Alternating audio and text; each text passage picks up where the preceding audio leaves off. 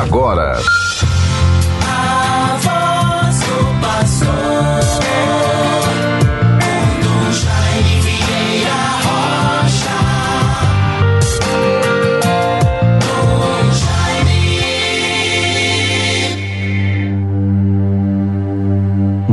Vós foste, Senhor, o refúgio para nós de geração em geração.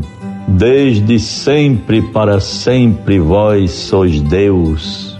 Salmo 89, versículos 1 e 2. Meus bons ouvintes todos, com a graça de Deus, vivemos esta terça-feira, dia 8 de março de 2022. Caminhamos com perseverança não devemos nos esquecer do tempo favorável que a Igreja nos apresenta a caminho da Páscoa, momento propício para a nossa renovação interior, fortalecimento espiritual e desejo propósitos de conversão. É este o sentimento que devemos ter durante esse tempo da Quaresma que nos conduz para a Páscoa. É muito importante nos valermos de todos os meios, sobretudo a espiritualidade e a oração. O dia de hoje, na vida da igreja, em todas as celebrações, recitamos esta oração. Olhai, ó Deus, vossa família e fazei crescer no vosso amor aqueles que agora se mortificam pela penitência corporal. É o tempo da quaresma, tempo de jejum, de penitência, de oração, de conversão. Que Deus nos favoreça sempre e possamos crescer cada vez mais na confiança na Sua palavra.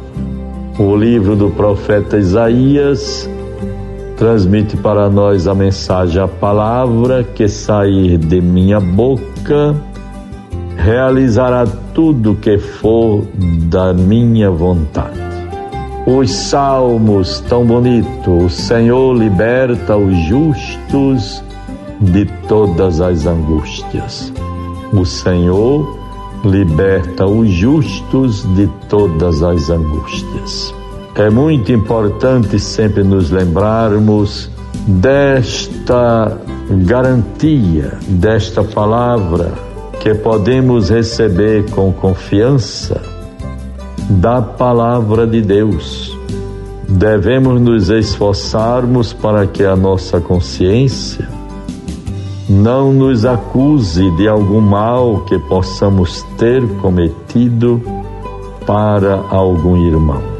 Por isso, devemos sempre rezar, ter a certeza de que, pela humildade, pela consciência dos seus limites, das suas fraquezas, às vezes se escuta, a pessoa tal tem suas fragilidades. Quantos de nós, quais serão as nossas maiores fragilidades?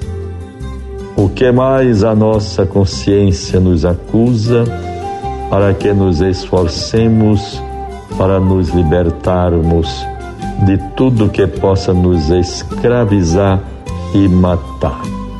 Quando falamos matar, não é assim tirar a vida de modo imediato. É aquilo que vai nos matando aos poucos por certa falta de harmonia interior, por caprichos, por rancores, por falta de perdão, de compreensão, de fraternidade. Deus nos criou para sermos felizes.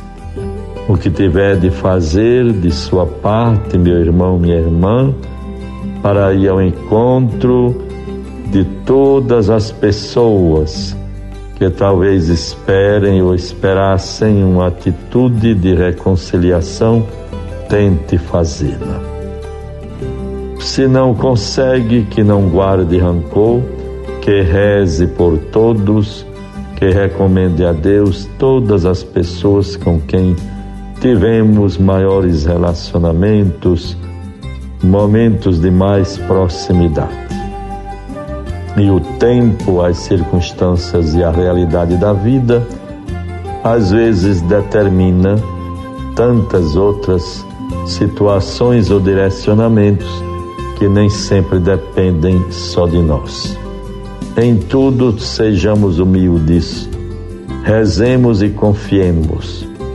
Vale a pena estarmos bem com todos, nos sentirmos bem com todos, valorizar os amigos e o sacramento da presença, como isto é importante.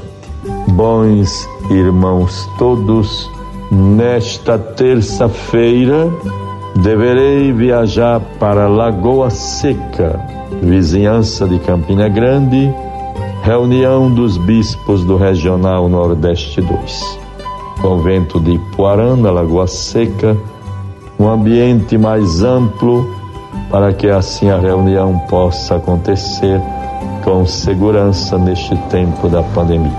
Hoje e amanhã retornaremos ainda na sexta-feira, dia 11. Também darei um pulinho, viajarei a Maceió para visita, uma visita ao meu querido irmão arcebispo Dom Muniz Fernandes. Bons ouvintes todos guardemos a palavra de Deus, vivamos intensamente a campanha da fraternidade. Campanha da fraternidade tão interessante. Fraternidade e educação. Fala com sabedoria, ensina com amor. A campanha da fraternidade tem como grande objetivo despertar a solidariedade dos fiéis em relação a um problema concreto que envolve a sociedade brasileira, buscando caminhos de solução à luz do Evangelho. A cada ano é escolhido um tema que define a realidade concreta a ser transformada e um lema que explicita em que direção se busca a transformação. O Evangelho possui uma irrenunciável incidência social.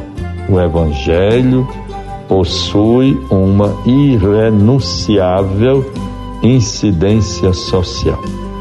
Não entendo como tantas vezes nós católicos encontramos imensa dificuldade para fazer com que o Evangelho explicite, exponha, oportunize a todos a reflexão, a consciência, a análise da realidade, dos fatos, dos problemas, para que assim possamos tentar solucioná-los e construirmos um mundo melhor.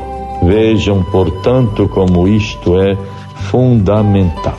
Vivemos o dia 8 de março de 2022. É o Dia Internacional da Mulher. Meus cordiais, afetuosos, atenciosos, com muito carinho, a saudação a todas as mulheres, sobretudo no tempo de hoje em que, lamentavelmente, sem nenhuma explicação, vamos constatando com tristeza o fenômeno do feminicídio. É algo estarrecedor, totalmente reprovável. O que está acontecendo com a nossa sociedade, com o tempo, com o mundo de hoje? Vejam, tenhamos todo cuidado para interromper uma vez por todas esta cultura que vai se espalhando e tentando se é, consolidar, infelizmente, é, com esta prática.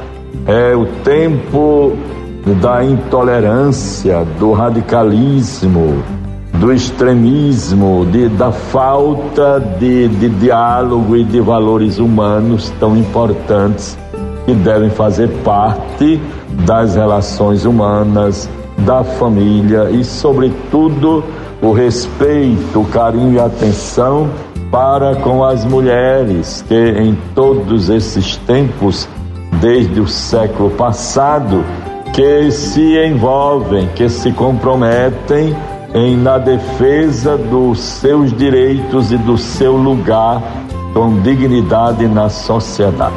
Vejamos isto com muita atenção. Amor, bênçãos de Deus, zelo, compreensão. Deve ser muito triste, é estarrecedor é vermos isto acontecer no tempo de hoje.